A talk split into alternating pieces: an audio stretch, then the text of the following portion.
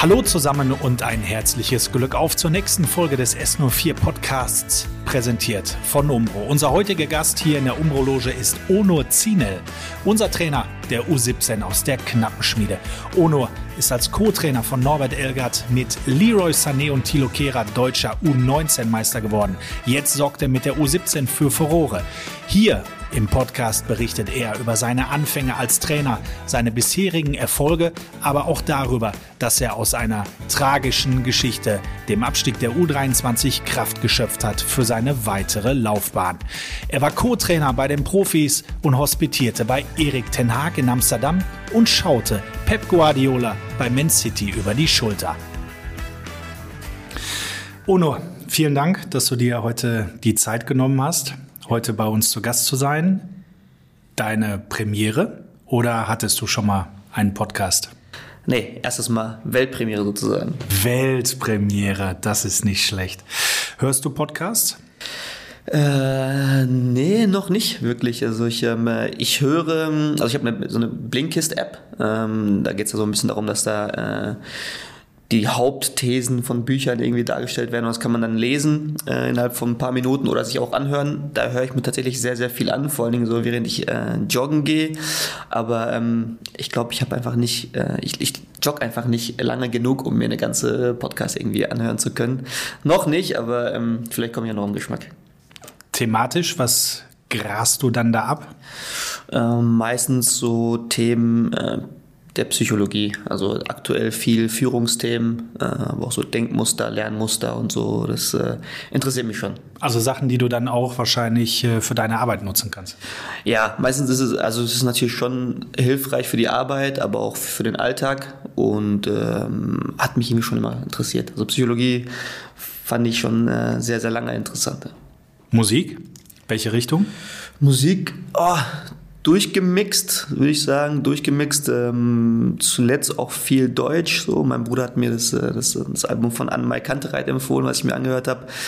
Aktuell läuft im Auto viel, ähm, ich würde mal sagen, gute Laune Rock, so eher so Klassiker, Chili Peppers, äh, Foo Fighters gerade viel. Also ja, also es ist aber durchgemixt. Kommt immer so ein bisschen auf die Situation an, auf die, auf meine, auf meine Stimmung an und ähm, sehr viel dabei. Was sagen deine Jungs dazu, außer U17? Äh, die wissen gar nicht, was ich höre. Die wissen, die wissen gar nicht. Ich weiß auch nicht so richtig, was die hören, äh, weil meistens sind das irgendwie äh, komischerweise, ich weiß gar nicht, woran das liegt, ähm, sehr, sehr viele französische Lieder, wovon ich nichts verstehe. Ist vielleicht auch besser so. Und dann, die hörst du dann in der Kabine, wenn die Jungs, sage ich jetzt mal, vor dem Training, nach dem Training, vor Spielen und so weiter auflegen? Vor dem Training bin ich nicht so in der Kabine, aber äh, vor dem Spiel halt, ne? Also vor dem Spiel, bevor die, äh, bevor die Ansprache losgeht, da können die Jungs halt ähm, hören, was sie wollen, damit sich selber, äh, ich mal auf Spannung bringen. Und äh, da läuft tatsächlich viel französische Musik. Rap, würde ich sagen. Ich bin jetzt kein Experte, aber es hört sich für mich nach Rap an.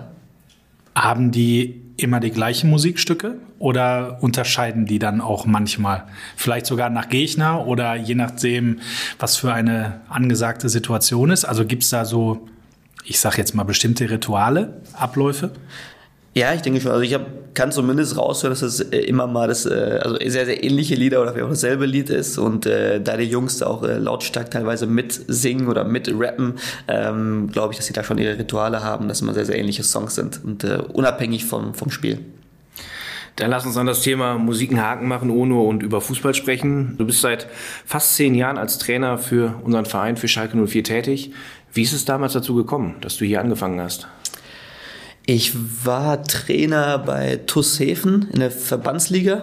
War ja noch relativ jung, kann man jetzt, das kann ich jetzt so sagen, mit 36, ich war 26 und äh, habe TuS Hefen trainiert und äh, ja, Sven Hübscher ist, glaube ich, zu dem Zeitpunkt ähm, Cheftrainer geworden der neuen oder, oder wieder neu ähm, ins Leben gerufene U16 und hat einen Co-Trainer gesucht. Und Sven wiederum hat damals gemeinsam gearbeitet mit Adam Fritz äh, für Sports Analytics. Also es gab mal eine Zeit, da haben die Vereine nicht selber ihre Analysen gemacht, sondern eine externe Firma. Und äh, die haben quasi für die Bundesliga-Vereine die Analysen gemacht, also Gegneranalysen, aber auch die eigenen Spiele analysiert. Und äh, Adam war mein Fußballdozent, mit dem ich mich ähm, sehr, sehr gut verstanden habe. Und Sven hat Adam nach einem, nach einem passenden Trainer gefragt, weil er auf, auf, auf der Suche nach einem Co-Trainer war. Und Adam hat dann gesagt, ja, pff, ähm, Onur könnte ich mir vorstellen, weil es äh, ist ein richtig Gelsenkirchener Junge, äh, will auch ganz gerne das NLZ, steigt aber gerade wahrscheinlich in die Oberliga auf als Cheftrainer. Deshalb weiß ich nicht, ob er es machen würde, aber äh, ich kann euch ja mal vernetzen. Und äh, so kam der Kontakt dann zu Sven zustande. Das heißt, ihr habt euch vorher auch gar nicht gekannt, sondern einfach mal auf dem Kaffee getroffen und dann über Fußball gequatscht und gemerkt, da ist relativ viel deckungsgleich? Genau, wir haben uns vorher gar nicht gekannt. Äh, Gut, das Kuriose daran war, dass Sven selber ursprünglich aus Witten kommt, also Wittenhäfen, da wo ich dann auch Trainer war, so dass er so ein bisschen verfolgt hat. Wir hatten aber jetzt persönlich keine Berührungspunkte, haben uns nie getroffen, haben nie miteinander gequatscht, sondern haben uns dann quasi äh, beim Italiener getroffen, haben zusammen gegessen, haben uns kennengelernt und äh, dann entschieden, dass wir es gerne machen würden. Das heißt, beim Nachtisch Hand drauf, wir beide arbeiten jetzt zusammen? So sieht's aus, genau so. Tiramisu gab es damals, daran kann ich mich noch erinnern. Sven ist ja mittlerweile U19-Trainer bei Bayer Leverkusen, also nicht ganz so weit weg von hier, aber trotzdem nicht mehr im Verein. Habt ihr noch Kontakt und tauscht euch über Fußball aus? Ja, Kontakt auf jeden Fall. Der wohnt ja nach wie vor hier in Gelsenkirchen, hat seine, seine Familie hier und es ist jetzt nicht so, dass wir ähm, regelmäßig jede Woche in Kontakt sind, aber wir laufen uns schon ab und zu auf den Weg äh, oder telefonieren halt und entsprechend äh, gibt es natürlich auch Kontakt und sprechen, sprechen über Fußball, sprechen dann auch über die verschiedenen Vereine. War jetzt nicht nur bei Leverkusen, sondern war zuletzt auch ein bisschen unterwegs, war bei Bremen, war Trainer bei, bei Preußen Münster und entsprechend ähm, gibt es da immer was auch zu bequatschen. Kannst du dich noch an den Moment erinnern, als damals die Anfrage kam, also das, die Einladung sozusagen zum Essen mit Sven, weil du ja gerade gesagt hast, du hättest schon immer mal Bock gehabt, im NLZ zu arbeiten. Als dann die Anfrage kam, du, der Sven Hübscher, der möchte dich mal kennenlernen. Was ist dir da durch den Kopf gegangen? Ja, ich kann schon ehrlicherweise sagen, habe mich sehr, sehr gefreut, weil ähm, ich wollte damals unheimlich gerne äh, ja, in ein großes NLZ wechseln und äh, möglichst äh, zu Schalke. Äh, klar, als Gelsenkirchener Junge und der Schalke-Fan willst du natürlich auch am liebsten für Schalke arbeiten. Und äh, das war auch so ein kleines Ziel von mir. Ja, entsprechend habe ich mich sehr, sehr gefreut und vor allen Dingen auch äh, gehofft, dass das einfach funktioniert. Du sagst es gerade, äh, Gelsenkirchener Junge. Kannst du mal so in drei, vier Wörtern oder Sätzen beschreiben, was es dir bedeutet, wirklich für deinen Verein zu arbeiten? Äh, ja, muss man zweierlei irgendwie so ein bisschen. Zum einen, ähm, wenn du hier aufwächst und Schalke-Fan bist und dein Vater quasi mehr oder weniger Fanatiker ist, dann ist es, ähm, ist es natürlich immer ja, was Besonderes, auch für den Verein arbeiten zu dürfen. Zum anderen muss man den Trainerberuf sehen. Und der, der, Trainerberuf ist schon so, in dem Moment, wo du dich dafür entscheidest, musst du wissen, dass du jetzt nicht äh, 10, 15, 20 Jahre für denselben Verein arbeiten wirst, mit einer hohen Wahrscheinlichkeit. Und die Tatsache, dass du halt ähm, für den Verein arbeiten kannst, wo du deinem Traumberuf nachgehst, wo du aber auch lebst, wo dein Umfeld ist, wo deine Familie ist, deine Freunde ist, sind und ähm, du das halt nochmal tagtäglich leben kannst, ist natürlich schon eine sehr privilegierte Situation. Das können jetzt nicht so viele von sich behaupten. Und ähm, entsprechend, ja, ist das schon eine coole Sache. Wie kamst du eigentlich auf das Ziel, Trainer im NLZ hier zu sein? äh, also ich wollte gar, gar kein Trainer werden. So, also das war gar nicht mein, das war gar nicht mein Ziel. Ich war, ähm, ja, ich habe Sport studiert und äh, wollte damals in die Richtung Sportmanagement, aber wie es halt im Studium so ist, im Sportstudium hast du auch deine Praxiskurse und ich habe relativ schnell natürlich als Fußballer auch Fußball gewählt. Und, äh, und dann muss man da so eine Lehrprobe machen, also man muss mal einen Trainerkurs spielen. Und äh, nachdem ich das gemacht habe, kam damals mein äh, mein erster Fußballdozent auf mich zu, das war Peter Lange. Und äh, der hat mich dann so äh, nach der Lehrprobe, glaube ich, gefragt, ey, Ono, was willst du eigentlich machen? Und ich habe gesagt, pff, Peter weiß ich nicht, aber wahrscheinlich so in die Richtung Sportmanagement gehen.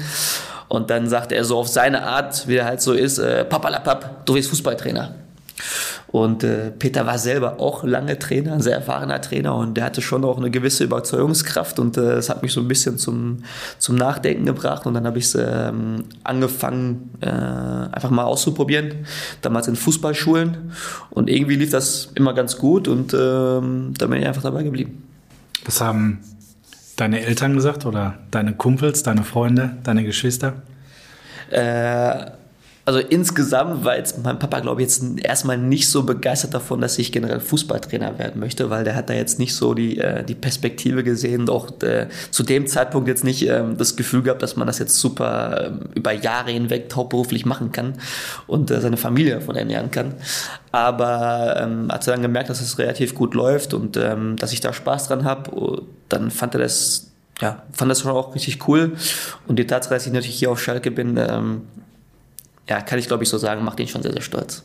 Hattest du schon mal andere Berührungspunkte mit Schalke 04 in deiner Kinder- und Jugendzeit? Äh, nee, außer dass ich jetzt Fan war und natürlich auch häufig dann im Stadion war, mit meinem Papa jetzt nicht. Vielleicht noch die Tatsache, dass ich ähm, damals äh, Olaf Thon mal interviewt habe. So, also ich war, war hier beim Schalke-Training, ich war in der Oberstufe und dann gab es so Projekte und unser Projekt war damals STV Horst Emscher. Irgendwie 100 Jahre sind die, glaube ich, geworden oder so und Olaf Thon hat dort mal gespielt und äh, wir kamen dann auf die Idee, einfach mal zu fragen, ob wir ihn interviewen dürfen, sind dann hier zum Training. Kann ich mich noch sehr gut daran erinnern, Hüb Stevens war Trainer und dann sind wir nach dem Training, da bin ich nach dem Training auf Olaf Thon zugegangen äh, richtig Schiss gehabt, muss ich ehrlich sagen. Und äh, habe ihn so ganz nett gefragt, ob wir ihn unter interviewen dürfen, mit unserer eigenen Kamera ähm, zum Thema STV Horst Emscher. Und äh, hat dann gesagt, ja klar, kein Problem. Und hat uns dann so mitgenommen am Parkplatz vorbei, erinnere ich mich noch, in so eine kleine Kabine. Und ähm, ja, kam auch eine gute Note bei raus. Du hast selbst gekickt. Für Schalke hat es dann aber nicht gereicht. Für welche Clubs warst du, warst du am Ball? Äh, ja, in erster Linie natürlich so für die Clubs äh, in den Ortschaften, wo ich auch gelebt habe. Also habe angefangen bei SUS Beckhausen 05, dann wurde es äh, STV Ostemscher, danach FC Gladbeck, äh, dann äh, VfB Hüls. Das habe ich zwar nicht gelebt, aber es war so irgendwie so für mich dann damals der nächste Schritt. Und im Seniorenbereich waren es dann nochmal, ähm, muss ich gerade selber überlegen, äh, FC Neuruhrort, damals, weil ich auch in Bochum studiert habe, Eintracht Gelsenkirchen hier und später nochmal Blau-Gelb über Ruhr. Welche Position? Ich habe sehr, sehr lange äh, auf der Außenbahn gespielt, weil ich halt schnell war. Ähm, aber je älter ich wurde, ging es immer mehr Richtung Zentrum und äh, im im Männerbereich habe ich quasi eigentlich nur noch äh, auf der 6, auf der 8 oder als Zehner gespielt. Ja, die 6 gilt ja auch so als die anspruchsvollste Position im, im äh, Spitzenfußball. Weil jetzt auch im Kicker vor einigen Wochen wieder ein großer Bericht drüber, dass quasi der Sechser eigentlich das Gehirn auf dem Platz ist oder der, der schlauste Spieler oder dass der Sechser auch so ein, so ein bisschen quasi der, der denkende Trainer schon auf dem Platz ist. Trifft das so dann auf dich zu? Äh, Nee, eigentlich nicht. Also ich war, ähm, ich war halt sehr, sehr bissig. Ich hatte eine sehr, sehr hohe Motivation, habe richtig Gas gegeben. Ich würde mich aber tatsächlich jetzt nicht irgendwie als, äh, als verlängerter Arm des Trainers damals bezeichnen oder so. Ich war jetzt nicht so der Typ, der sich äh, viel mit der Taktik auseinandergesetzt hat als Spieler, sondern äh, ich war ehrlich gesagt immer froh, wenn der Trainer irgendwann am Ende des Trainings dem, den Ball in die Mitte geschmissen hat und gesagt hat, ey komm jetzt freies Spiel. Das war so eher mein Ding, aber ich hatte schon immer eine sehr hohe Motivation, so, ne, sowohl im Training als auch im Spiel und äh, zu dem Zeitpunkt war das Anforderungsprofil auf der Position 6 ein anderes. Also das, die, die, die Xavi Iniesta Zeiten, die kamen erst ein bisschen später. Damals äh, musste die 6er Position vor allen Dingen ganz, ganz viel laufen, kämpfen, äh, den Zehner aus dem Spiel nehmen und, äh, und Bälle gewinnen. Das war dann, das war schon eher meine Aufgabe. Ein kleiner Gattuso der Staubsauger, der auch nochmal eine, eine gute Grätsche ansetzen konnte. Ja, das, das kommt immer auf jeden Fall schon näher. Du bist mit Heven dann als Trainer in die Oberliga aufgestiegen. Wir hatten es gerade schon mal kurz erwähnt, bevor du auf Schalke angefangen hast. Ähm, was war denn für dich in den ersten Wochen somit die größte Umstellung? War es so die Senioren-Jugendgeschichte oder war es eine andere Struktur? War es vielleicht eine andere Professionalität, dass du ja, anstatt die, die drei Kisten nach, nach, nach dem Wittener Training irgendwie wegräumen musstest, jetzt die Ballsäcke nehmen musstest. Wie, wie war das? Ja, die, die Häfen da waren schon sehr professionell, muss ich dazu sagen. Also wir hatten jetzt nicht nach jedem Training irgendwie drei Bierkisten in der Kabine stehen. Aber ähm, die, also ich war halt sehr, sehr gespannt und konnte mir auch noch nicht so richtig ein Bild davon machen, was mich, was mich hier erwartet. Weil zum einen wusste ich natürlich, das sind jetzt 14-, 15-jährige Kiddies ähm, Jugendliche, was natürlich was anderes ist, wie wenn, wenn, du Männer trainierst. Auf der anderen Seite ist es halt auch nicht Tushefen, sondern FC Schalke 04.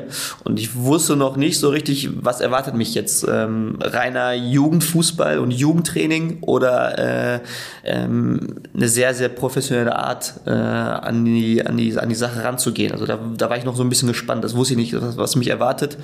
Und entsprechend war ich in den ersten Wochen eher so ein bisschen in der, in der ähm, Beobachterrolle und äh, Habe aber schon relativ schnell gemerkt, dass es natürlich hier deutlich professioneller ist und dass die Rahmenbedingungen hier vor allen Dingen ganz, ganz andere sind. Also was die Plätze angeht, äh, was die Struktur im Training angeht, was aber auch die Größe natürlich des Vereins angeht und das Miteinander. Und äh, das lernt man natürlich schon sehr, sehr schnell kennen, wenn man hier nach Schalke 04 kommt und eine Unmenge an Mitarbeiter gibt in verschiedenen Bereichen und äh, vorher für Tussefen gearbeitet hat, ähm, wo man jetzt, äh, ich sag mal, maximal irgendwie 10, 15, 20 Leute kannte, die das auch noch ehrenamtlich gemacht haben. Das war dann natürlich schon in der Größenordnung einfach ein Riesenunterschied. Das Training an sich und die Struktur im Training war jetzt vielleicht nicht so viel anders, aber natürlich auch angepasst an, an den Jugendfußball, aber schon sehr professionell, das kann man schon sagen. Könnte man vielleicht sagen, dass teilweise 16-, 17-Jährige eine höhere Professionalität haben als irgendwelche Senioren? Grundsätzlich ja, grundsätzlich ja, aber ich hatte halt schon das Glück und das Privileg, dass äh, beim TuS Häfen es so war, dass da sehr, sehr viele Sportstudenten gespielt haben, die in Bochum äh, auch studiert haben. Und entsprechend war das schon, das, das kann man im Nachgang auch sagen, für diese Liga verband sie eine sehr, sehr professionelle Mannschaft. Und äh, daher war vielleicht der, der Unterschied auch jetzt nicht allzu groß. Hätte ich eine andere Verbandsmannschaft trainiert, dann wäre es vielleicht ein bisschen größer gewesen, aber äh, insofern war der Unterschied gar nicht so groß, weil die, war, die waren auch schon sehr professionell, muss ich sagen. Und äh, hier sowieso, klar. Professionell ist ein gutes Stichwort. Uno, wir möchten mit dir eine kleine Runde entweder oder spielen. Wir geben dir zwei Begriffe vor. Du entscheidest dich für einen. Und ähm, der erste bezieht sich auf das Thema professionelle Fußballer. Ähm, das ist die klassische Glaubensfrage. Messi oder Ronaldo? Äh, vor ein paar Jahren hätte ich mit Sicherheit noch Messi gesagt. Jetzt sage ich Ronaldo. Warum? Äh, Messi ist definitiv der begabtere Spieler, so in, in, in meiner Meinung. Aber ähm, wenn man jetzt natürlich sieht, ähm, auf welchem Niveau Ronaldo sich sich fit hält und äh, was er alles dafür tut, um auf dem Niveau in dem Alter noch zu performen äh, und das im Vergleich sieht zu, zu Lionel mit zu Lionel Messi bei allem Respekt, aber wenn man sich seine, seine Laufdaten jetzt anguckt, dann glaube ich, ähm, ist so diese insgesamt seine Einstellung und die Mentalität, die Ronaldo mitbringt, die imponiert mir gerade ein bisschen mehr als das Spiel von, von Messi. Wobei ist eigentlich ein junger Typ, ne? 36 ist ja kein Alter, ne? Das beste Alter. Ja. 5 zu 4 oder 1 zu 0? Oh. 5 zu 4. Ja, ich jubel schon gerne. Gebe ich, geb ich zu. Ich jubel schon gerne. Die nächste, die nächste Vorgabe kann es eigentlich nur eine Antwort geben: Optimist oder Pessimist? Optimist. Kurzpassspiel oder Hoch- und Weit bringt Sicherheit? Oh, kann beides sehr interessant sein und sehr zielgerichtet, aber ich, ich nehme mal Kurzpassspiel. Samstagabend bei dir zu Hause. Deutschland sucht den Superstar auf RTL oder ein Live-Spiel aus dem Tabellenkeller der Ligue 1 auf The Zone? Da ich absolut kein Casting-Show-Fan bin, äh, dann eher The Zone und Liga. Also gibt es da ein Tor gegen Toulouse. Und wenn jetzt doch mal ein Film laufen sollte, was kommt dann bei dir? Horror oder Comedy? Comedy. Bösewicht oder Superheld? Bösewicht. Singen oder tanzen? äh, mache ich beides nicht so gut, aber ich glaube, ich tanze besser schlecht, als ich singe. Ja. Bist du Profi in der eigenen Küche oder Stammkunde beim Lieferdienst? Aufgrund der Pandemie äh, bin ich meiner Küche auf jeden Fall näher gekommen, aber äh, der Lieferdienst überwiegt. Und was gibt's da? Pizza auf dem Sofa oder Salat am Esstisch? Ja, gegen, gegen Pizza auf dem Sofa, während ich Champions League gucke, gibt es äh, nichts einzuwenden. Perfekt, vielen Dank. Ich habe noch eine Nachfrage. Warum denn lieber Bösewicht als Superheld? Ähm, ich meine, in dem Moment, wo man sich für einen Superheldenfilm entscheidet, weiß man ja eigentlich im Vorfeld schon, dass es am Ende ein Happy End gibt. Ne? Und ich finde es irgendwie super sympathisch, dass der Bösewicht trotzdem mit allem, wieder versucht. mit allem, was er hat, immer wieder versucht. Ja. Finde ich cool. Ja. Lass uns mal über deine aktuelle Mannschaft sprechen, die U17. Bei euch läuft es in dem Jahr wirklich richtig gut. Ähm, steht oben in der Bundesliga West. Schaust du eigentlich jede Woche auf die Tabelle? Ich weiß schon, wie die Tabelle aussieht. Ne? Ich meine, gerade wenn es natürlich so gut läuft wie aktuell, dann sprechen die Leute ja auch drauf an und äh, man schaut ja auch auf die Tabelle, um zu gucken, wo der nächste Gegner steht, wie viele Tore geschossen haben, wie viele Gegentore sie bekommen haben. Insofern ähm, ja, sehe ich schon auch als meine Aufgabe als Trainer zu wissen, wie die Tabelle meiner Mannschaft aussieht. Und äh, ich gucke da jetzt nicht jeden Tag drauf, um, um zu sehen, wo wir stehen, aber ähm, irgendwo ist es auch Teil meiner Aufgabe. Ist sicherlich nicht die wichtigste, aber ich sollte schon wissen, wie die Tabelle aussieht. Inwiefern guckst du denn detailliert auf die Tabelle, wenn du schon sagst, Gegentore, Tore erzielt, auswärts, heimstark, auswärts schwach? Wie ist das? Bist du so ein Statistiker, so ein Statistikfreak? Nein, ich will es schon wissen, aber im Detail schaue ich ja nicht drauf. Im Detail schaue ich dann eher in die, in die Videos. Also wir haben ja, wir haben ja die Möglichkeit, ähm, Videos zu bekommen von unserem eigenen Spiel, aber auch von, äh, von den Gegnern. Da gibt es eine Plattform von den Ligen und äh, der Blick in die Videos ist deutlich detaillierter als auf die, äh, als auf die Statistik. So ein bisschen musste ich, als du gesagt hast 5-4 oder 1-0, 5-4 da muss ich so ein bisschen daran denken, es gibt ja immer so einen Spruch, ähm, bei den Talenten ist es wichtig, dass sie sich entwickeln. Da kommt es nicht immer so auf die Ergebnisse an. Also da kann man auch gerne mal ein 3-2 nehmen, wenn es der Entwicklung gut tut. Wie ist das eigentlich bei dir und deiner Mannschaft? Habt ihr ein Saisonziel definiert oder sagt ihr so die Entwicklung der Talente, die steht eigentlich im Vordergrund? Ähm, es ist beides nicht unwichtig. Also äh, zunächst einmal aufgrund der, der aktuellen Situation, die muss man einfach jetzt mit einbeziehen, dadurch, dass die Spieler einfach ähm, vor der Saison teilweise eineinhalb Jahre keinen keinen Wettkampf hatten, nicht regelmäßig Wettkämpfe hatten und vor allen Dingen auch nicht äh, regelmäßig trainieren konnten, muss man einfach ganz klar so sagen, dass, dass die Ausbildung einfach äh, aktuell brutal wichtig ist, weil wir natürlich mit allem, was wir haben, versuchen jetzt gerade ähm, das irgendwie wieder aufzuholen aber grundsätzlich ist es natürlich schon so, äh, im Verhältnis ist die Ausbildung deutlich wichtiger als sind die als, als die Ergebnisse. Aber ganz so unwichtig sind sie nicht, weil auch eine gewisse Ausbildung der, der Siegermentalität auch wichtig ist. Und äh, man kann halt schlecht Siegermentalität ausbilden, wenn man, wenn man keine Spiele gewinnt. Und insofern. Ist egal, wir haben wieder, ist egal. Hauptsache die Entwicklung, ist egal. Ja, unser Anspruch ist schon, also wenn, wenn, wenn man Sieger ausbilden möchte und wenn man Sieger sein möchte, dann ist es halt so, der, der Sieger an sich sich gewinnt halt deutlich öfter, als er nicht gewinnt. So, und äh, den Anspruch, den, den haben wir natürlich auch, klar. Merkst du gerade, dass dein Jungs so ein halbes Jahr, ein Dreivierteljahr fehlt, als der Spielbetrieb geruht hat und man quasi im Homeoffice äh, trainiert hat, zu Hause alleine? Jetzt gerade merke ich es nicht mehr so, aber natürlich zu, zu Beginn, als wir angefangen haben, auch wieder zu trainieren, als ich auch die Mannschaft übernommen habe im April, dann war das natürlich schon deutlich. Und deshalb war auch die ganze Vorbereitung von der, von der ganzen Belastung und der Art und Weise, wie sie rangegangen sind, eine ganz andere als die letzten Jahre. Ähm, aber jetzt, ähm, nach knapp über einem halben Jahr, würde ich sagen, ähm, merkt man das den Spielern nicht mehr so an. Einer deiner beiden Co-Trainer ist ehemaliger Profi gewesen, Tim Hoogland. Wie ergänzt ihr euch auf dem Trainingsplatz? Wie habt ihr euch aufgeteilt? Ja, zunächst einmal, äh, Hogi und ich sind ja im selben Jahrgang geboren, 85. Und äh, Hogi hat, eine, hat, hat hier eine Knappenspiele gespielt, hat ja auch bei den Profis gespielt, hat eine richtig, richtig gute Karriere hingelegt, äh, national, aber auch, auch international, war in England, war in Australien und hat auch auf Top-Level gespielt in der Champions League. Deshalb wäre es ja, äh, ja fast schon fahrlässig, wenn ich da seine Erfahrungen nicht mit, mit einbeziehen würde ins Training, weil wer in meine Vita schaut, der wird sehen, dass ich nicht ganz so viele Champions League-Spiele gemacht habe wie, wie Hogi. Ich glaube, so viele wie Hendrik und ich. Wir sind auf einem Niveau. Also auch Länderspiele tun wir uns nicht viel. Insofern, ähm, ja, es ist natürlich eine tolle Ergänzung, weil, weil Hogi einfach dann diese Erfahrung auch mit mitbringt. Ähm, und weil ich ihm natürlich auch, muss ich auch ehrlich sagen, jederzeit auch mal in so eine Form reinschmeißen kann, wenn einer fehlt. Aber ähm, nochmal gerade so die Erfahrung, die er als Spieler hatte und äh, das halt gepaart damit, dass er halt total lernwillig ist und, äh, und auch sehr, sehr fleißig ist, ähm, ergänzt er das Trainerteam natürlich top. Wir haben ihn mal gefragt und er hat sich auch zu dir geäußert. Ah, okay. Hallo Onur, ich bin's, der Hogi.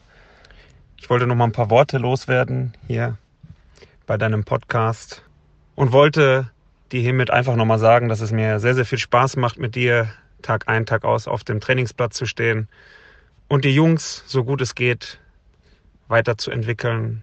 Ich denke, der Verein kann sehr, sehr froh sein, einen so hochtalentierten und, und jungen Trainer wie dich in, in seinen eigenen Reihen zu haben, der die Jungs wirklich von Tag eins auf das Beste vorbereiten will, entwickeln will, der die Jungs fördert, aber auch fordert Und das klappt bisher sehr, sehr gut. Ähm, ich hoffe, die Zeit bleibt so erfolgreich bei uns in der U17. Und dann schauen wir mal, wo die Reise hinführt. Des Weiteren noch eine kleine Anekdote. Vielleicht kannst du da gleich auch noch mal ein bisschen mehr ausholen, ähm, die mich persönlich betrifft und die Arbeit mit dir auf dem Trainingsplatz. Ähm, mein Kopfrechnen ist extremst gut geworden. Ähm, und das liegt ganz alleine an den ganzen äh, kleinen Spielformen, die wir machen. Die Komplexspielform, Pässe zählen.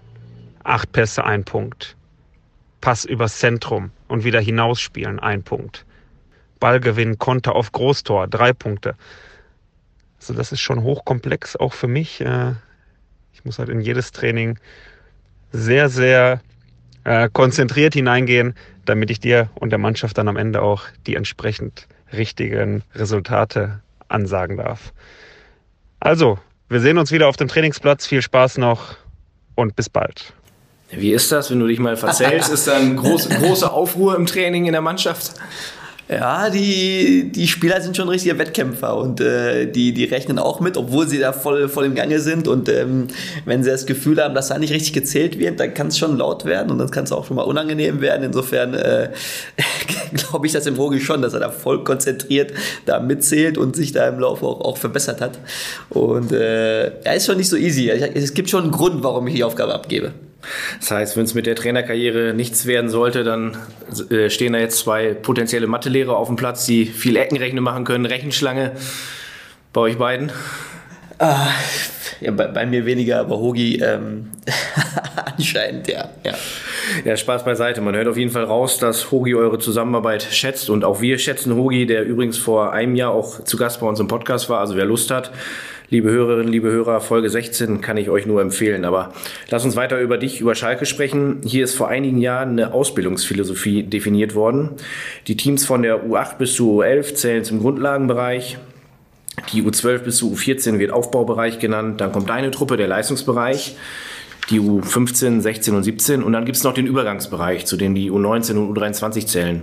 Kannst du mal skizzieren, was die einzelnen Bereiche so voneinander unterscheidet? Ja, also zunächst einmal haben wir für, für jeden einzelnen Bereich auch, auch ihre Experten. Äh, ich bin jetzt nicht für jeden Bereich der Experte, ähm, aber ähm, grob weiß ich natürlich genau, worauf es da ankommt.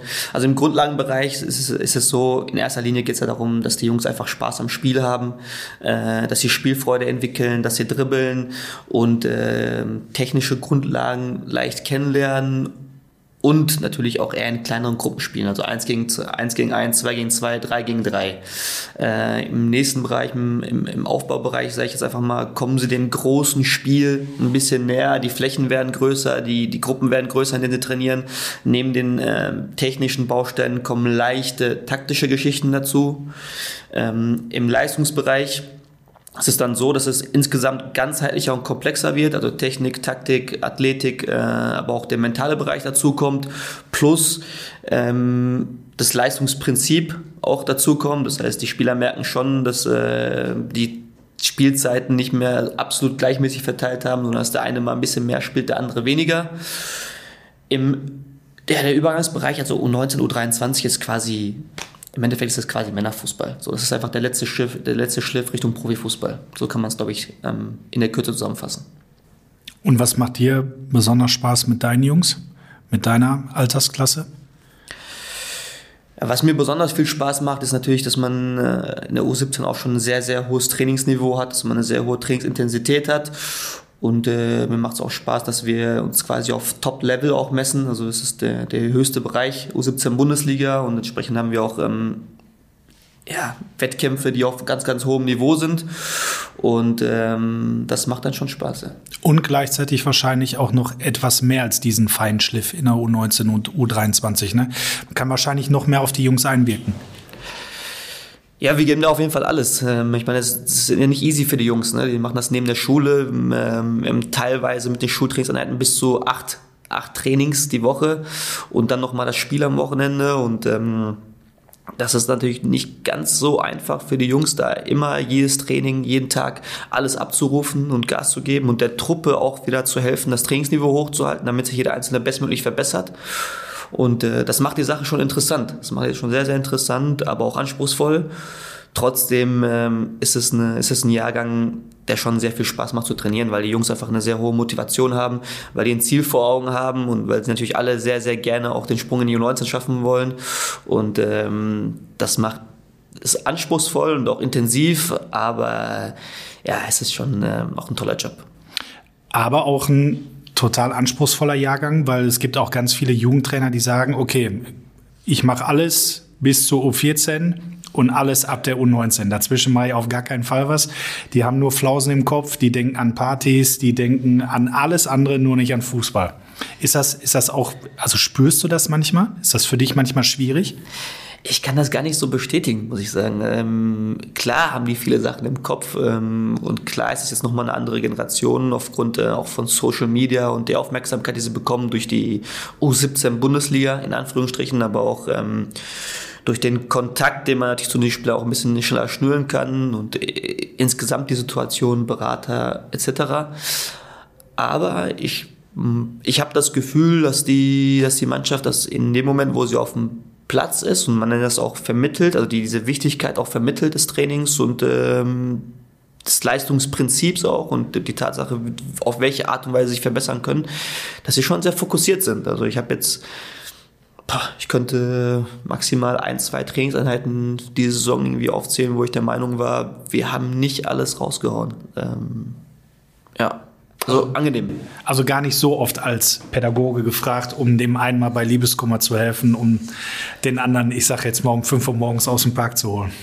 Ja, doch, äh, vielleicht dann auch eher Psychologe, aber da geht's äh, gar nicht so sehr darum, dass, dass wir nicht damit einverstanden sind, ähm, was sie so privat machen und sonst irgendwas, sondern da geht's eher darum, äh, unseren Teil als, als Trainer auch zu erfüllen, jeden Tag ähm, sie dahin zu provozieren, alles zu geben. So, ne? Also das ist dann schon, ist, da sehe ich schon meine Hauptaufgabe. Also ich sehe, ist jetzt nicht so, dass ich viel als Erzieher irgendwie unterwegs bin, aber als derjenige, der sie immer wieder dahin pusht, äh, wirklich an ihre Grenzen zu gehen. Ähm, das ist natürlich schon eine Herausforderung. Vor ein paar Jahren hast du unsere U23 trainiert. Ist das ein, wenn du da so rückblickend mal drauf schaust, ist das eine etwas andere Art von Arbeit gewesen? Also jetzt rein von der Altersstruktur her, vom, ja, vom Habitus vielleicht, von der Einstellung?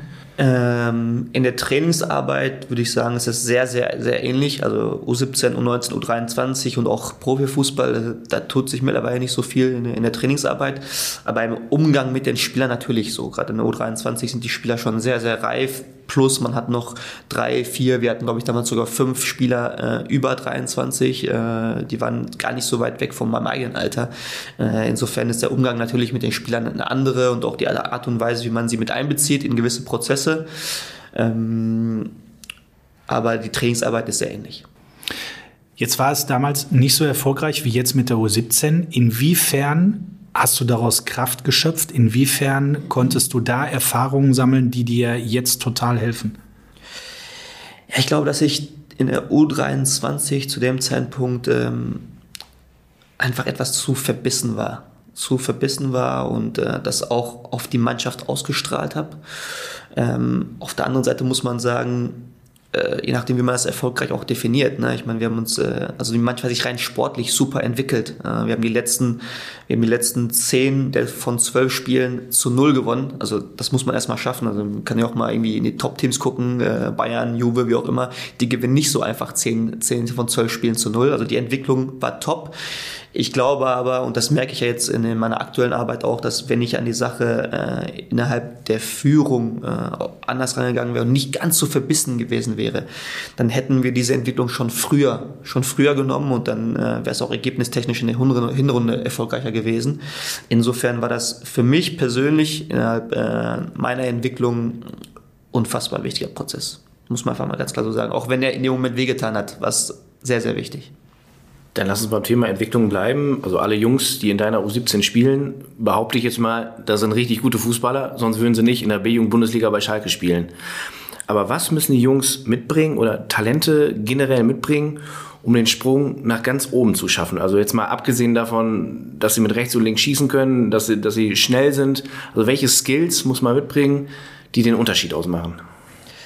Äh Ja, grund, grundsätzlich, also grundsätzlich im Allgemeinen würde ich sagen, dass ein Spieler zunächst einmal äh, eine gewisse Verantwortung haben muss für seine Begabung. Also jeder, jeder hat eine, eine gewisse Begabung. Und äh, wenn, die, wenn die Jungs äh, nicht eine fußballische Begabung hätten, dann wären sie nicht bei Schalke 04.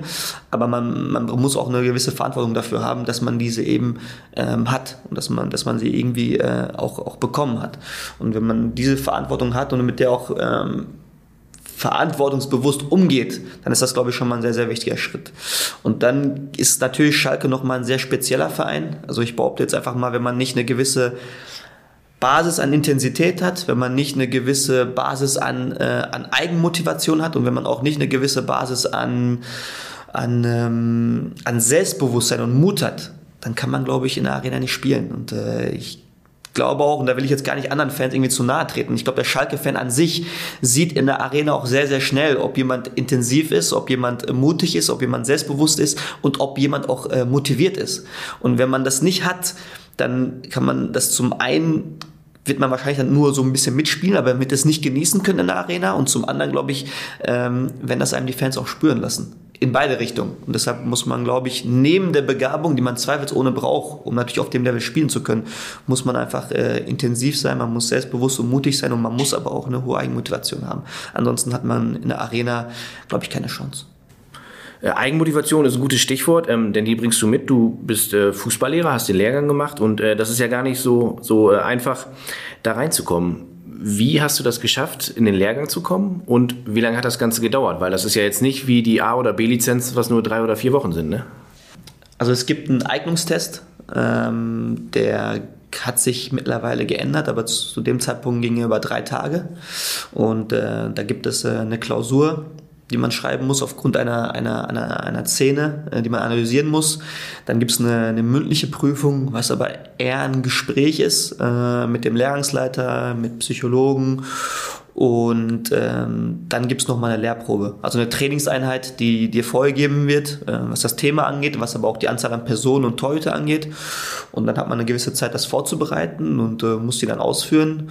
Und äh, abhängig davon, wie gut man diese drei Teile erfüllt hat, ähm, kann, kannst du dich dann äh, halt gegen die über 100 Bewerber dann durchsetzen und am Ende werden dann 24 genommen und äh, da war ich sehr, sehr froh, dass ich da einer von war. Wie kann ich mir die Lehrprobe vorstellen? Du ziehst da einen Briefumschlag, da steht jetzt irgendein Thema drin, ballorientiertes Verteidigen und dann hast du 20 Spieler von einem Verein aus Köln vielleicht, weil, weil der Fußballlehrerlehrgang ist, glaube ich, in Köln, ne?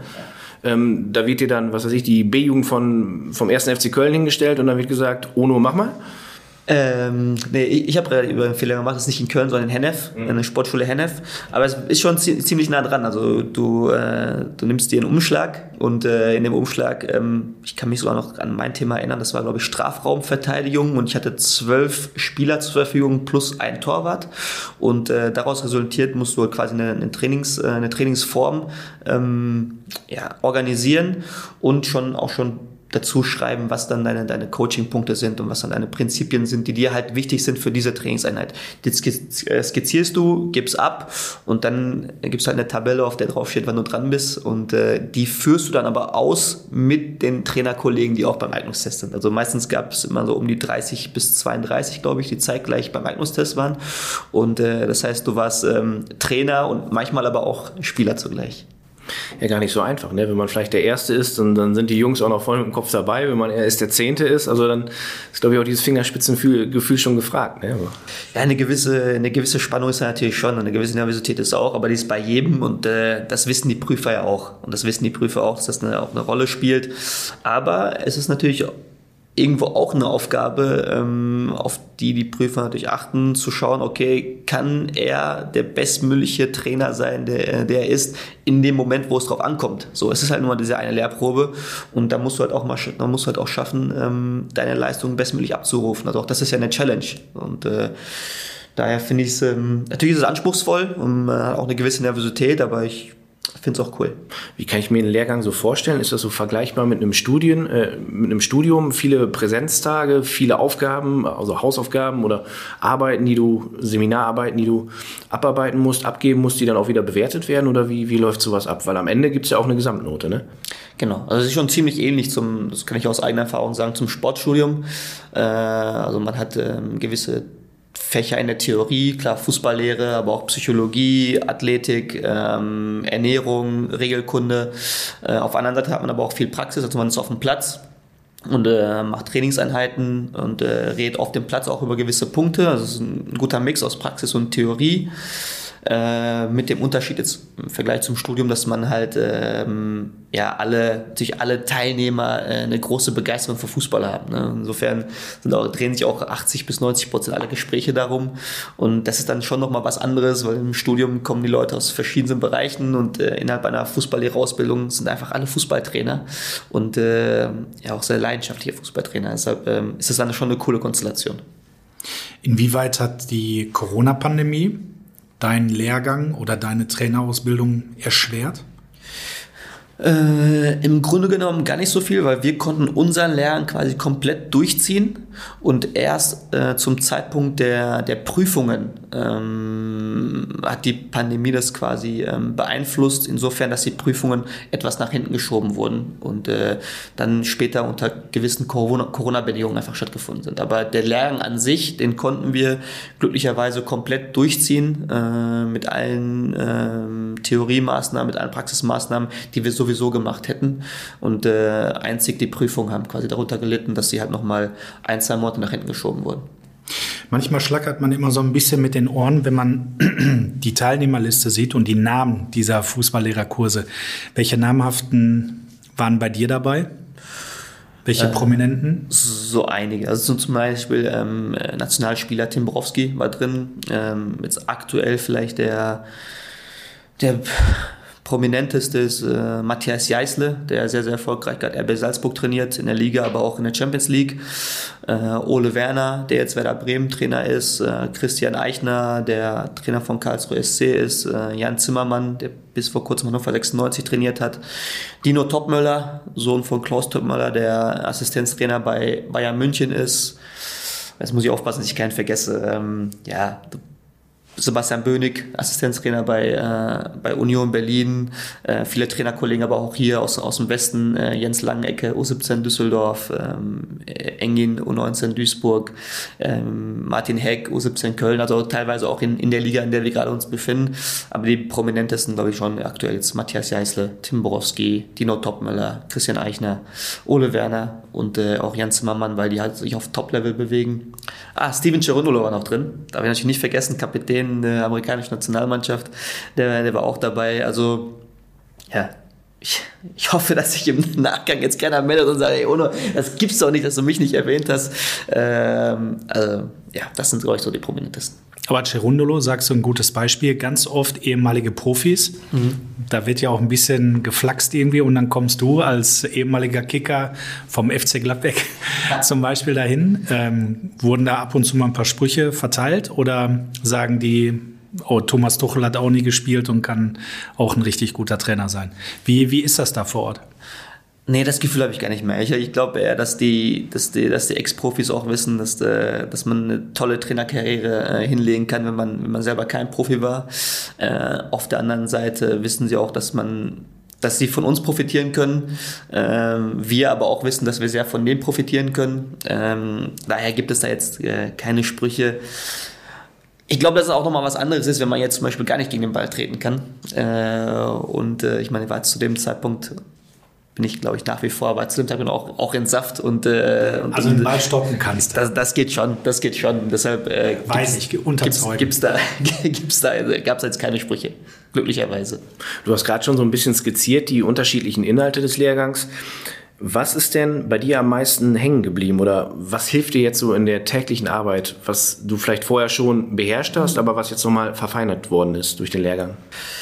Ähm, also was ich wirklich cool fand, muss ich sagen, im Lehrgang, das, das kann ich jetzt vielleicht auch noch mal erwähnen, war, weil es waren Jahre zuvor, kam so ein bisschen so die Kritik auf, dass der DFB die, die Trainer sehr eindimensional irgendwie ausbildet und deswegen alle gleich sind. Und äh, ich muss sagen, dass äh, in dem Lehrgang ich wirklich von Anfang an das Gefühl hatte, dass sie versuchen, dich als Person und als Trainer so wie du bist, nochmal besser zu machen. Und äh, das fand ich persönlich sehr, sehr cool. Und was mir geholfen hat, war, dass viele Sachen, äh, die ich generell im Kopf hatte und die ich auch jeden Tag umgesetzt habe, in dem Lehrgang ähm, auch verschriftlichen musste. Also man muss ja auch dann eine, eine, äh, am Ende auch eine, eine Hausarbeit abgeben, äh, wo es um die Trainerphilosophie ging. Und ähm, da habe ich es für mich persönlich zum ersten Mal auch wirklich sauber strukturiert verschriftlicht. So, und äh, das, die Zeit hatte ich einfach zwischendurch nicht. So, wenn du als Trainer jeden Tag auf dem Platz bist, dann hast du jetzt nicht die Zeit, dich jedes Mal nochmal drei, vier, fünf Stunden hinzusetzen und deine, deine Trainerphilosophie sauber äh, zu verschriftlichen und vielleicht noch Videos dazu zu packen. Und die Zeit hatte ich dann während des Lehrgangs und ähm, zum einen, wie gesagt, hatte ich echt das Gefühl, dass sie mich nochmal als Trainer besser machen. Äh, und zum anderen hatte ich, ähm, davon profitiere ich immer noch die Möglichkeit, meine Trainerphilosophie wirklich sauber nochmal zu verschriftlichen. Und die wächst natürlich auch. Und ähm, was halt schon sehr spannend war, war, wir hatten halt Aufgaben, wo wir unsere Trainingseinheiten aufnehmen mussten. Und zwar einmal von oben quasi eine taktische Kamera und zum anderen einer, der dir die ganze Zeit gefolgt ist. Und das kann ich jedem Trainer eigentlich nur mal empfehlen, sich mal bei einer Trainingseinheit mal äh, filmen zu lassen. Weil wenn man sich ja mal so 30 bis 45 Minuten selber betrachtet, mit jeder Mimik und Gestik zu jedem Zeitpunkt ähm, das gibt dir halt schon ein brutales Feedback. Und äh, die fallen dann Sachen auf, die anscheinend irgendwie äh, normal sind, äh, die du vorher jetzt nicht so, die dir nicht so bewusst waren. Und das war dann schon ein, ja, schon ein brutales Feedback, aber auch sehr, sehr lehrreich. Du hast gerade das Thema Philosophie angesprochen. Was ist denn deine Philosophie, die du so ein bisschen verfeinern konntest? Oh, ich glaube, so lange ist der Podcast jetzt nicht, dass ich es im Detail erzählen könnte. Nee, aber, bist, aber wir haben ja gerade schon über 1-0 oder 5-4 ja. gesprochen, aber bist du so der, der Catenaccio-Typ oder lässt du gerne über die Flügel angreifen oder muss ich alles im Zentrum abspielen? Vielleicht so grob mal in die Richtung gehen? Äh, ich, grob ist es schon so, dass ich grundsätzlich ähm, sehr, sehr schnell, sehr zielstrebig und sehr schnörkellos nach vorne spielen möchte und äh, dass ich äh, sehr häufig und sehr schnell auch in den gegnerischen 16er eindringen möchte, um einfach viel Gefahr auszustrahlen.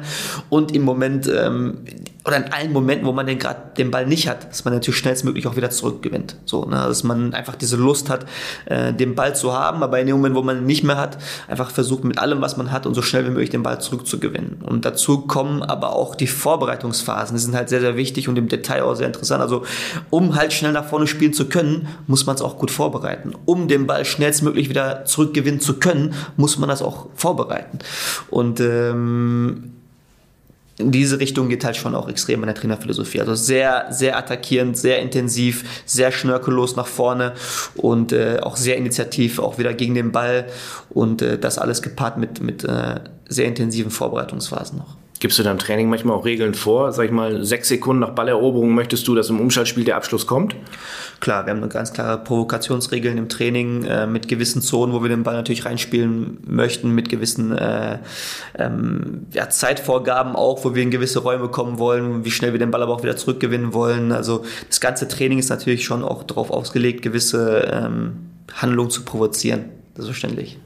Also in meinem Amateurbereich, wenn da Provokation gefallen ist, hatte ich fast immer eine Ohrfeige. also meine Mitspieler konnten damit nicht so viel anfangen. Oder die haben es anders ausgelegt, Ono. Die gibt es bei uns nicht, das kann ich, äh, das kann ich so bestätigen. Wir waren halt alle so Lümmel, ne? Ja, genau. Wie, wie war das denn bei dir? Also ich höre das raus, du warst ein richtig fleißiger Schüler im Fußballlehrerlehrgang und wahrscheinlich nicht der Lümmel von der letzten Bank, der gesagt hat, erzählt ihr mal, ich schreibe hier eine Prüfung und gut ist. Äh, nee, letzte Reihe ja. Also wir hatten so eine U-Sitzordnung, also ich saß tatsächlich ganz hinten, aber ähm, er war schon ein fleißiger Schüler. Kann man so sagen. Du hast gerade gesagt, dass du ein paar Kollegen noch in der Bundesliga West triffst, mhm. aus deinem Fußballlehrerkurs. Haben sich da vielleicht auch, ja, Freundschaft ist ein großes Wort, aber haben sich da irgendwelche Kollegen gezeigt, mit denen du etwas mehr Kontakt hast, wo man sich trotz aller Konkurrenz immer wieder austauscht? Ja, mit einigen. Also äh, ich will jetzt keine eine einzelne jetzt irgendwie rausheben, aber das muss man schon sagen, dass wir, ähm, dass ich da mit ganz, ganz vielen noch in Kontakt bin. Also fast wöchentlich würde ich sagen, telefoniere ich mit Christian Eichner, äh, aber bin auch in Kontakt mit Matthias Jeißle, mit, mit Dino Topmöller, mit den Trainerkollegen hier aus dem Westen, mit Jens, äh, Martin Engin, sowieso. Auch da hoffe ich gerade, dass, ich, dass ich keinen vergesse, aber wir sind schon mit ganz, ganz vielen in Kontakt. Wir hatten insgesamt eine tolle Atmosphäre und wir haben nach wie vor vor eine, eine WhatsApp-Gruppe, äh, wo es darum geht, dass wir das Ende der Pandemie abwarten, damit wir gemeinsam nach Ibiza fliegen können. Insofern ähm, ja, ist da noch ganz, ganz viel Kontakt mit, mit Trainerkollegen. Natürlich nur, um Udi Ibiza zu scouten, ne? ein bisschen das Spielsystem zu, äh, zu analysieren. Ne? Selbstverständlich, wir wollen uns sondern gucken, wie die, wie die Fußballkultur in Ibiza abläuft. Ja, Real Mallorca kennt man ja schon, ne? muss man ja mal bei der Konkurrenz schauen. Ne? Was hat denn Christian Eichner nach dem Spiel mit dem KSC hier in der Arena gesagt? Äh, viel gesagt hat er nicht, aber er war natürlich schon sehr, sehr glücklich ähm, über die drei Punkte, weil die waren mit Sicherheit nicht eingeplant. Jemand, mit dem du wirklich ständig im Austausch stehst, ist, äh, ja, wie sollte es anders sein? Norbert Elgert. Du warst sein Assistent viele, viele Jahre. Ist das ähm, ja so eine Art Vorbild für dich? Äh, ja, ja, aber. Ähm, aber anders. Ja, aber ja, anders. Aber ja. anders. Er, er ein Mentor. Ich würde sagen, ich würde sagen wirklich Mentor. Ähm, ja, ich, ich durfte knapp drei Jahre bei ihm sein. Ich durfte ganz, ganz, ganz, ganz viel bei ihm und auch von ihm lernen. Und äh, es ist nach wie vor, also wir haben wirklich mittlerweile eine sehr, sehr innige Beziehung. Ne? Das kann man, das kann man so sagen. Aber es ist immer noch so, ich meine, bin jetzt 36, bin seit 13 Jahren äh, Trainer, ich spiele keinen Fußball mehr, aber irgendwie habe ich immer das Gefühl, dass wenn ich mit ihm rede, ähm, fühle ich mich wieder wie so ein Spieler, der mit seinem, mit seinem Trainer redet. Wie ein 18-jähriger Spieler, der mit seinem Trainer redet und achtet auf jedes Wort, äh, weil ich, weil ich einfach glaube, dass immer etwas fallen könnte, woraus ich wieder irgendwas ziehen kann, woraus ich ein Detail vielleicht ziehe, wo ich mich wieder reinarbeite, wo ich mir vielleicht ein Buch besorge, ähm, was mir wieder eine neue Erkenntnis gibt. Also ähm, es ist schon eine sehr, sehr spezielle Beziehung. Als Trainer lernt man nie aus. Was hast du denn von Norbert gelernt? Was ist denn für dich somit das Wichtigste, was du aus dieser Zeit gezogen hast? Das Wichtigste, das Wichtigste, glaube ich, tatsächlich seine, seine tagtägliche Einstellung zu diesem Beruf. So, ne? Einstellung ist fast schon untertrieben, dann seine Leidenschaft für diesen Beruf. Ich meine, er macht das jetzt schon so, so lange und äh, der hat eine Motivation, die ist einfach Wahnsinn. Also jedes Training ist bis aufs Detail vorbereitet und da reden wir über Formen, die er wahrscheinlich schon zum 150. Mal macht. Natürlich immer so ein bisschen abgewandelt im Laufe der Jahre auch, aber äh, auch die sind zu 150 Prozent vorbereitet. Jedes Training und er bildet sich halt extrem fort ähm, in, in allen Bereichen. Also wenn ich irgendwo bei einer Hospitation war und wiederkomme, dann will er am liebsten am nächsten Tag sofort von mir wissen, was ich gesehen habe, möchte eine Ausarbeitung haben, ähm, möchte, möchte Skizzen haben. Wenn er in den Urlaub fliegt, dann muss er jedes Mal Übergepäck zahlen, weil er aus aller Welt die neueste, neueste Literatur zu Technik, Taktik, Athletik, äh, Psychologie, Führung äh, sich besorgt. Und ähm, ja, diese Einstellung, diese Mentalität, so jeden Tag äh, alles zu 100 Prozent vorzubereiten, das zu leben und sich noch weiterzuentwickeln. So, und das sich so auch zur Aufgabe gemacht zu haben. Puh, das ist natürlich schon, wenn man das dann so jeden Tag sieht, äh, das macht natürlich mit einem. Ne? Also, das, ist, das, ist, äh, das ist Wahnsinn. Ja, man merkt, du hast eine hohe Meinung von Norbert, aber ich kann dir sagen, das beruht auf Gegenseitigkeit, denn wir haben Norbert gebeten, uns eine Sprachnachricht für den Podcast zu schicken und da kam natürlich sofort was.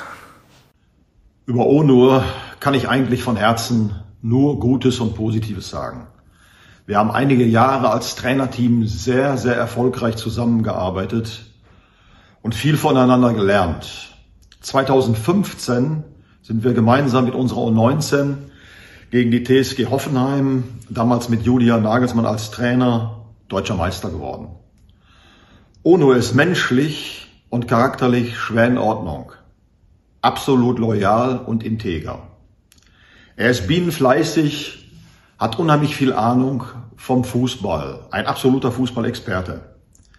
Mit den Jahren sind wir zwei echte Freunde geworden. Lieber Onur, ich schätze dich sehr. Du hast noch einen langen, erfolgreichen Weg als Trainer vor dir. Und du weißt ja, wenn du mal meine Unterstützung brauchst, bin ich immer für dich da. Ja, wir sitzen hier im Podcast, haben keine Kamera, aber wenn man dich jetzt sehen könnte, dann merkt man, äh, das packt dich, ne? Äh, ja, also ich, ich meine, es ist ja schon, es ist ja schon ein Unterschied, wer gerade was, was über dich sagt und von wem gerade ein gewisses Feedback bekommt. Und ähm, wenn da jetzt solche Worte von, von Norbert Elgert fallen, das hat schon, ähm, das hat schon Gewicht. Das hat schon richtig Gewicht. muss man jetzt einfach mal so sagen. Ja. Gewicht ist ein gutes Stichwort. Deutsche Meisterschaft hat Norbert gerade angesprochen. Ihr seid zusammen deutscher Meister geworden mit der U19. Nimm uns doch mal mit an den Tag, äh, als ihr Julian Nagelsmann geschlagen habt im Wattenscheider Loheide Stadion. Wer war in eurer Truppe und wie ist das Spiel so gelaufen? Äh, ja, ich kann mich noch eins zu eins an die, an die Aufstellung erinnern. Äh, ich kann mich auch noch an das Abschlusstraining hier erinnern. Äh, die TSG Hoffenheim hat hier übrigens auch trainiert auf unserer Anlage. Äh, haben dann im Loheide-Stadion das Spiel gehabt. Ähm, wir hatten in der Mannschaft unter anderem jetzt von den, von den bekannten Spielern noch Leroy Sané, der allerdings schon zum Profikader gehörte und äh, es die Vorgabe gab, dass er ähm, maximal eine Halbzeit spielen soll und äh, Thilo Kehrer.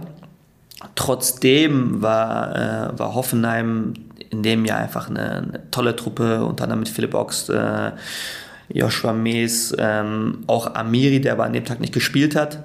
Äh, war, also wir waren mindestens auf Augenhöhe, vielleicht sogar Hoffenheim eine etwas bessere Mannschaft und ähm, hatten einen tollen Trainer mit Julian Nagelsmann. Deshalb war es ein 50-50-Spiel mit dem Vorteil für uns vor heimischer Kulisse, in Anführungsstrichen, auch wenn es im Lohrdeschalen in Wattenscheid war. Und äh, ja, war natürlich schon sehr, sehr nervös, aber wenn man im Finale ist, dann will man halt auch unbedingt gewinnen. Und äh, ich kann mich noch sehr daran erinnern, dass die ersten 20, 25 Minuten äh, überhaupt nicht gut für uns liefen. Also da hat uns äh, die TSG förmlich überrannt, haben noch mit 1-0 geführt.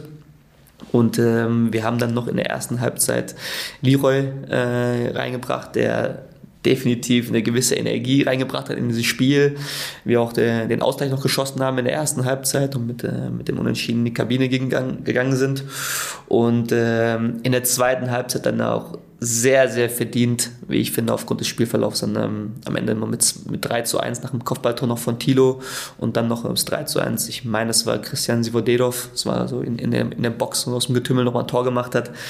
Und ähm, ja, ich meine, das ist, das ist ein deutscher Meister, ne? Das ist man, das ist man für die Ewigkeit und deutscher Meister heißt, man ist die beste Mannschaft in Deutschland und das war natürlich schon cool. Also, kann sich vorstellen, dass wir uns extrem gefreut haben und dass wir auch noch eine lange, lange Nacht gefeiert haben und äh, das dann vor dieser Kulisse, ähm, ja, war sehr besonders, sehr, sehr besonders.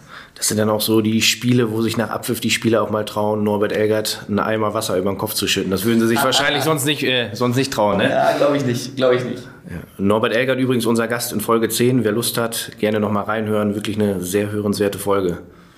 Was ich total faszinierend finde, und jetzt sind hier Knappenschmiede sehr berühmt, natürlich über viele, viele Jahre viele Spieler durch die Hände von Norbert Elgert gegangen.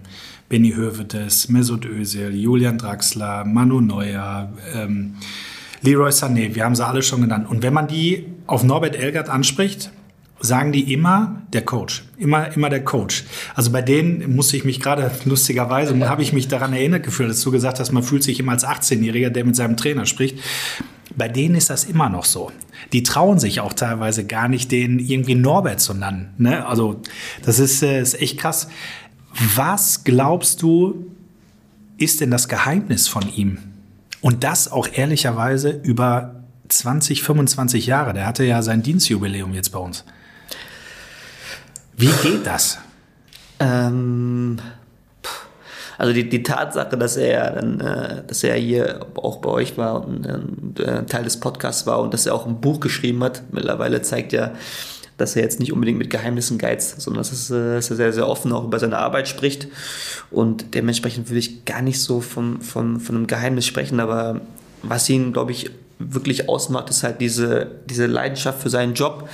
Ähm, was ihn ausmacht, ist, vielleicht wissen das gar nicht so viele, dass er sich halt in allen Bereichen extrem gut auskennt. Also Technik, Taktik, Athletik, äh, Psychologie, äh, im, äh, in den Bereichen der Führung. Also ist der Experte in allen Bereichen. Also es gibt ja immer Trainer, die gewisse Kernkompetenzen haben, aber der, der kennt sich einfach überall aus.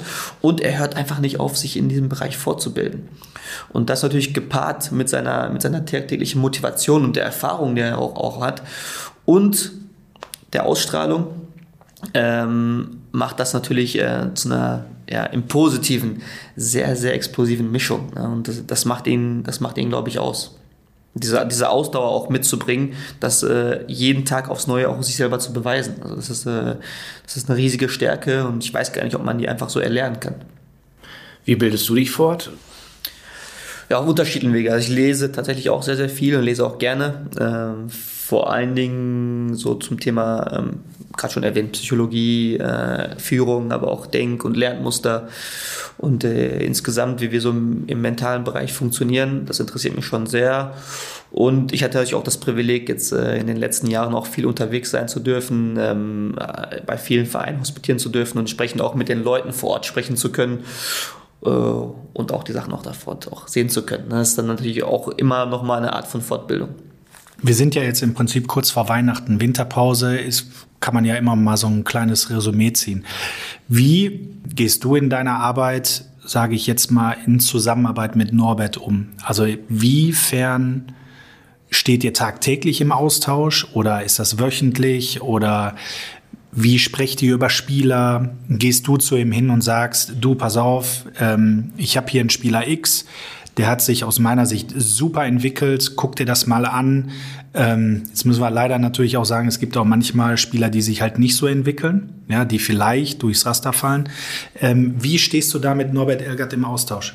Ich meine, es alleine ist es ja so organisiert, dass äh, ja, U19, U17 äh, mehr oder weniger zeitgleich trainieren. Das heißt, wir sind ja auch hier zeitgleich äh, auf der Anlage und äh, daraus ergibt sich zwangsläufig ist so, dass wir halt ähm, nach dem Training oder auch mal vor dem Training uns über den Weg laufen und das halt auch immer mal nutzen, um über das Spiel am Wochenende zu sprechen, aber natürlich auch über einzelne Spieler zu sprechen und wie die sich gerade entwickeln und das äh, interessiert ihn auch immer sehr. Also das sind, sind quasi jetzt ähm, ich sag mal, ungeplante äh, Gespräche, die wir halt sehr, sehr häufig haben im Laufe der Woche, ohne da jetzt eine Zahl nennen zu können.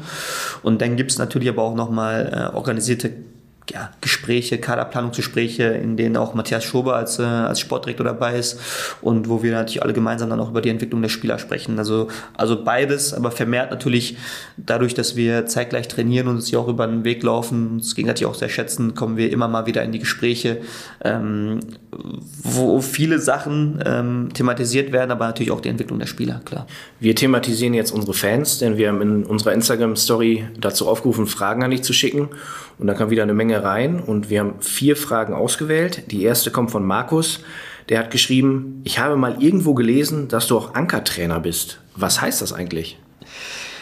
Äh, ja, also äh, in dem Zusammenhang meine Hauptaufgabe ist schon U17-Trainer zu sein. Ähm, das ist, glaube ich, ganz, ganz wichtig bin aber auch Ankertrainer, was nichts anderes heißt, dass ich quasi Ankertrainer im Bereich, äh, im Leistungsbereich bin. Das heißt, ich bin auch zuständig für die U16 und für die U15 und das läuft so ab, dass ich mir halt äh, Spieler, äh, Spiele auch ansehe dieser beiden Mannschaften, solange das irgendwie auch der, ähm, der Kalender zulässt und wir nicht parallel spielen und dass wir uns alle zwei Wochen zusammensetzen und ich eine, eine Sitzung organisiere, wo wir halt ähm, über beispielsweise gemeinsame Trainingseinheiten reden, U17, U16 U16, aber auch U16, U15 und wir natürlich auch über die Entwicklung der Spieler sprechen ähm, in der U15, U16, aber auch in der, in der U17. Dario fragt, welche Spieler, die heute Profis sind, hast du in der Vergangenheit ausgebildet? Kannst du uns ein paar Namen nennen? Ähm, ja, ich war äh, bei einigen Spielern Teil des Funktionsteams, die jetzt, äh, die jetzt äh, Profis geworden sind ich glaube, alle kriege ich nicht hin, aber Leroy Sané, Thilo Kehrer, ähm, Philipp Max, mh, mm, ich darf jetzt keinen vergessen, Jakob Rasmussen, äh, Robert Leipertz, Fabian Reese und, und, und. Ich habe mir jetzt keine Liste dabei, sorry. Die nächste Frage kommt von Daniel. Der stellt Folgendes. Wie zeitaufwendig ist der Job als Trainer oder auch als Co-Trainer einer knappen Schmiede-Leistungsmannschaft? Allgemein schon sehr aufwendig und sehr intensiv, ähm, fühlt sich aber nicht so an, wenn man, wenn man, wenn man den Job halt aus Leidenschaft macht. Ähm, und natürlich auch nochmal abhängig davon, wie, äh, inwieweit man das auch möchte. So, ne? Also ich kann jetzt kann ja nur über mich sprechen und äh, ich kommen da je nachdem, an welchem Tag wir spielen, schon teilweise auf 72 bis 80 Stunden die Woche, was mit Sicherheit sehr, sehr intensiv ist.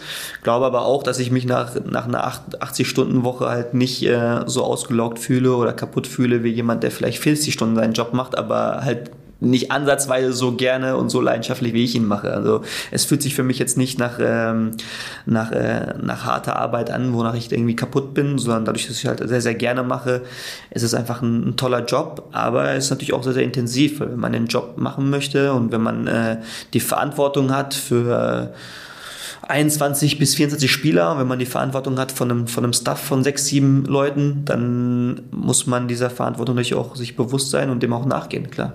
Wie lange dauert bei dir so eine Spielnachbereitung? Du hast gerade gesagt, ähm, dass alle Spiele aufgezeichnet werden. Ist es dann so, dass du die Spiele zwei, dreimal auch anschaust und wirklich in, in Einzelteile zerteilst für die Analyse und dann auch für die Videoschulung vielleicht, um den Spielern das zu zeigen?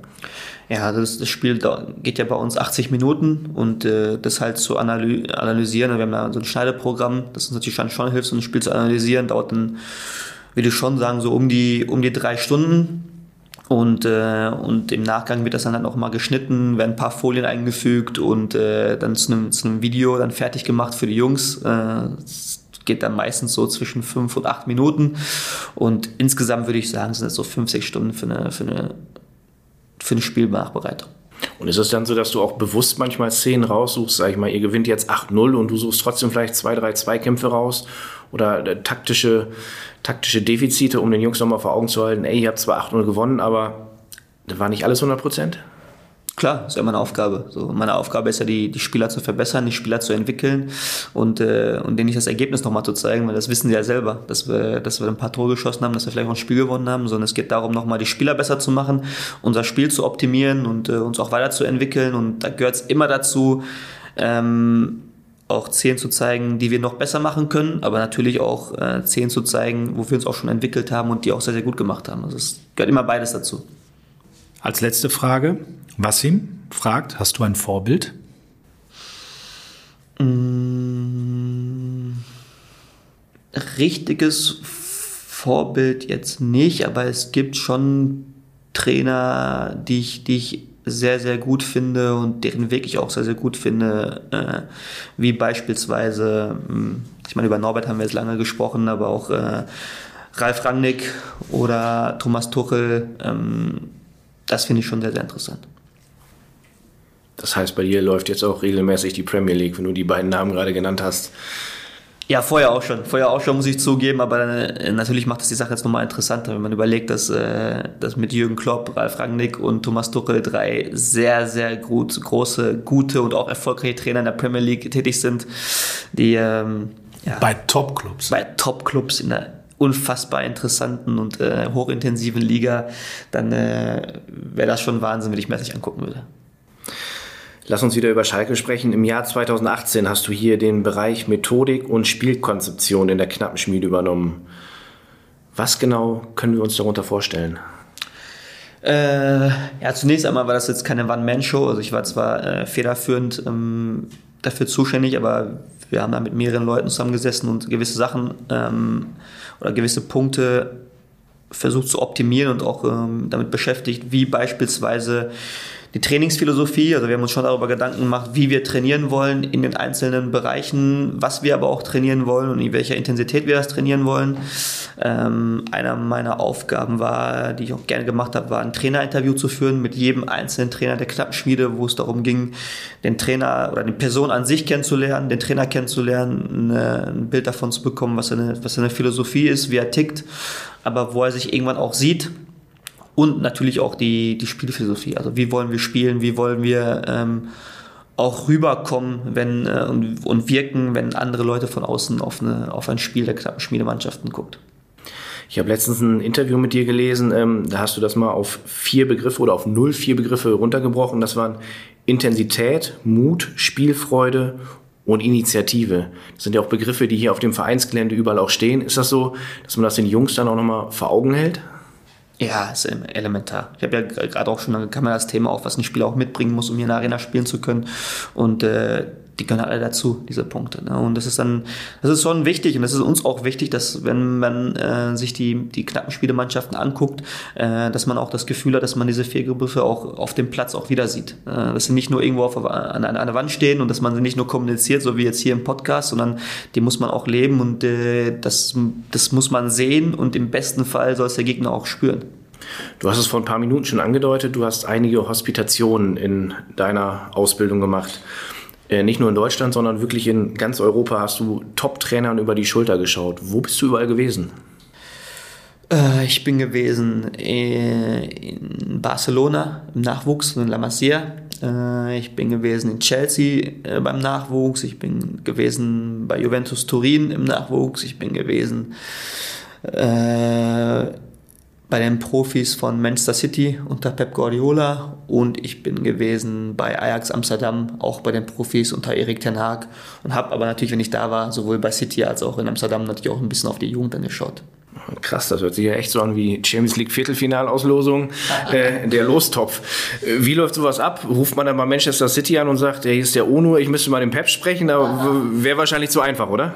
Ähm, ist unterschiedlich. Also bei Manchester City war es so, dass ein äh, sehr, sehr enger Freund von mir, den ich auch schon aus meiner Jugend kenne, ähm, der Onkel ist von, von Ilkay Gündogan, der auch hier aus Gelsenkirchen kommt und äh, der hat dann quasi beim Sportdirektor Chiki Begisian angerufen und gesagt, hier kann ONU mal vorbeikommen und ähm, glücklicherweise durfte, es, durfte ich das dann auch. Und äh, beispielsweise bei Ajax lief es ganz anders ab. Da ähm, hat mir ein, ein Trainerkollege ge ge geholfen, der jetzt für den BDFL, also für den Bundesliga Fußballlehrer arbeitet. Und ich hatte ihm mal einen Gefallen getan im Rahmen einer Fortbildung. Und er ist halt sehr, sehr eng befreundet mit Erik Ten Haag. Und äh, den habe ich angerufen und äh, der hat es mir dann ermöglicht. Nochmal vielen Dank an dieser Stelle an Franz, an Franz Josef Reckels. Welche Trainer außer Pep hast du denn noch bei den verschiedenen Hospitationen kennengelernt? Also klar, Erik Tenar haben wir gehört, Barcelona. Wie weit durftest du in La Masia eintauchen? Was hast du da kennengelernt? Welche anderen Trainer, namhaften vielleicht? Also im, äh, im, egal wo ich eigentlich war, im Nachwuchs hatte ich, war ich schon sehr, sehr nah dran. Habe natürlich auch viel Kontakt gehabt mit den ganzen Nachwuchstrainern. Da ist jetzt kein, keiner dabei, der jetzt im Nachgang irgendwie jetzt äh, Profitrainer geworden ist oder so. Aber mit denen war ich halt schon sehr, sehr eng im Austausch. Von den namhaften waren es schon in erster Linie jetzt Pep Guardiola und Erik Ten Haag, ähm, gerade Erik hat sich halt schon sehr, sehr viel Zeit genommen, auch, auch für mich. Ähm, habe äh, neben den Trainingseinheiten und, äh, und nicht nur kurz danach oder kurz davor, sondern auch insgesamt mit ihm auch äh, viele Gespräche geführt. Und ähm, insofern habe ich ihn da schon sehr, sehr nah kennengelernt. Inwiefern darfst du denn da überhaupt richtig tief einblicken? Also es gibt ja auch, ehrlicherweise, natürlich hat die Knappenschmiede Geheimnisse, warum wir so gut sind, La Masia Geheimnisse, warum die so gut sind, verschiedene spezielle vielleicht Trainingsmethodiken. Wie tief kann man da reingucken? Auch da unterschiedlich. Also bei, bei Barcelona ähm, und Ajax war es vor allen Dingen so, dass ich da ähm, sehr, sehr viel in jede einzelne Trainingseinheit reingucken konnte und da haben sie auch keine, keine Unterschiede gemacht. Ganz egal, ob das jetzt Abschlusstrainingseinheiten waren, ob es taktische Einheiten waren, wie auch immer. Also da war ich sehr, sehr nah dran bei den Trainingseinheiten. Ähm, bei Chelsea habe ich mich quasi gefühlt wie Mitarbeiter, weil ich mich da komplett frei durch die ganzen Büros irgendwie bewegen konnte.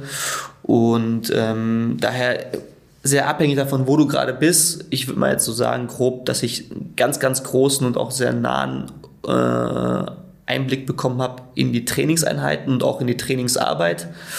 Und, äh, und ähm, ja, gerade bei City und bei Chelsea aber auch nochmal einen Einblick bekommen hinter die Kulissen. Welcher Club hat dich am meisten fasziniert, beziehungsweise was hat dich bei einem Club am meisten fasziniert?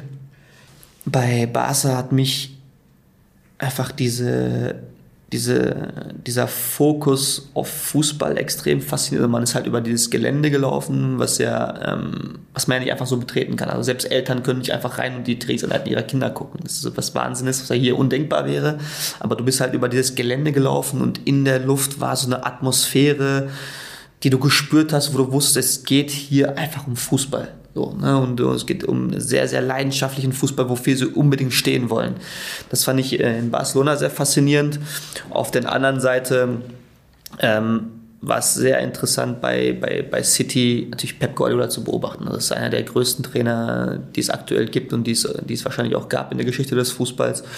Und zu sehen, wie er jede Trainingseinheit nutzt, um im Detail nochmal besser zu werden, ähm, ja, das, das ist dann schon super. Und äh, Ajax, ja, ist ja, mir, mir gefällt die Art und Weise, wie Ajax Fußball spielt, sehr und äh, die Art und Weise, wie sie das jeden Tag trainiert haben und dieses Engagement der Mitarbeiter und äh, das gepaart mit dieser Offenheit ähm, von, von Erik, ähm, ja, das, da habe ich schon noch mal viele Details auch für mich mitgenommen, auch für die tägliche Trainingsarbeit.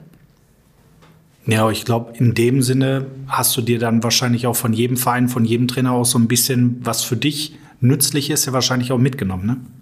Absolut, absolut. Also ich würde jetzt nicht sagen, dass ich jetzt irgendwo irgendwas gesehen habe, was äh, meine Arbeit jetzt vollständig geändert hat. Aber es gibt natürlich überall Details, die du, die du, die du mitnimmst. Das kann mal eine Trainingsform sein, das kann mal eine, eine Provokationsregel sein, das kann mal eine gewisse Herangehensweise sein. Und ähm, entsprechend waren das schon sehr, sehr wertvolle Erfahrungen für mich. Ja. Gibt es eine Idealvorstellung vom Fußball? Hast du die für dich? Eine Idealvorstellung vom Fußball? Ja, die habe ich schon für mich. Die habe ich, hab ich definitiv für mich. Ähm, also erstmal habe ich immer so für mich diese Vision, äh, ohne jetzt ins Detail zu gehen, dass wenn, wenn zwei Mannschaften... Warum eigentlich nicht? Sollen wir? Haben wir die Zeit? Also, also ich, ich habe immer diese, diese, dieses Bild vor Augen, es spielen zwei Mannschaften gegeneinander, alle haben das gleiche Trikot an, man weiß nicht, wer zu wem gehört und man sieht aber schon nach wenigen Sekunden und Minuten, ah okay, das ist die Mannschaft von, von Onosch. Und, äh, und dieses Ziel habe ich in jeder, in jeder meiner Trainingseinheiten, dass ich die Mannschaft dahin bekomme, dass wir, ja, dass wir für auch, für auch, auch für Außenstehende sofort erkennbar ist in die Art und Weise, wie wir spielen, die Leidenschaft, die Intensität, der Mut, die Zielschreibigkeit nach vorne, aber auch diese Initiative, den Ball sofort wieder, wieder zu holen.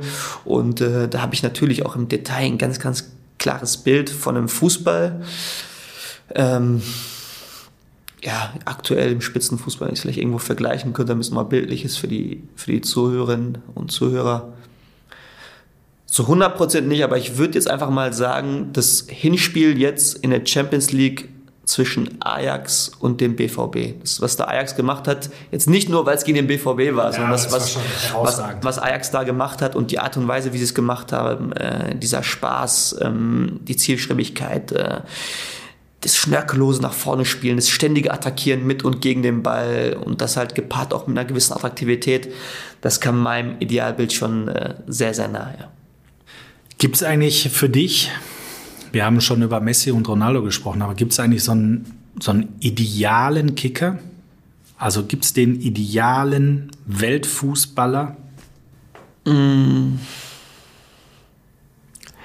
Fällt mir jetzt spontan nicht ein, aber es, aber es gibt auf jeden Fall gerade ein paar Spieler, ähm, ja, wo ich einen ganz, ganz, ganz, ganz großen äh, Respekt vor habe. Äh, über die Art und Weise, wie sie, äh, wie sie spielen und wie sie es über Jahre hinweg machen. Also ich habe es ja gerade gesagt, Cristiano Ronaldo, aber auch Chiellini, ähm, wie der in dem Alter schon mit welcher Motivation der rangeht, äh, sich körperlich fit halten, dann nochmal andere auch führen und, und mitziehen finde ich schon Wahnsinn und auch, auch so ein Spieler wie Kanté zum Beispiel zu sehen bei Chelsea, wie der halt ähm, ich sage jetzt einfach mal, für seine Fußballfamilie arbeitet und sich da zurücknimmt und einfach alles dafür tut, damit die Mannschaft erfolgreich ist.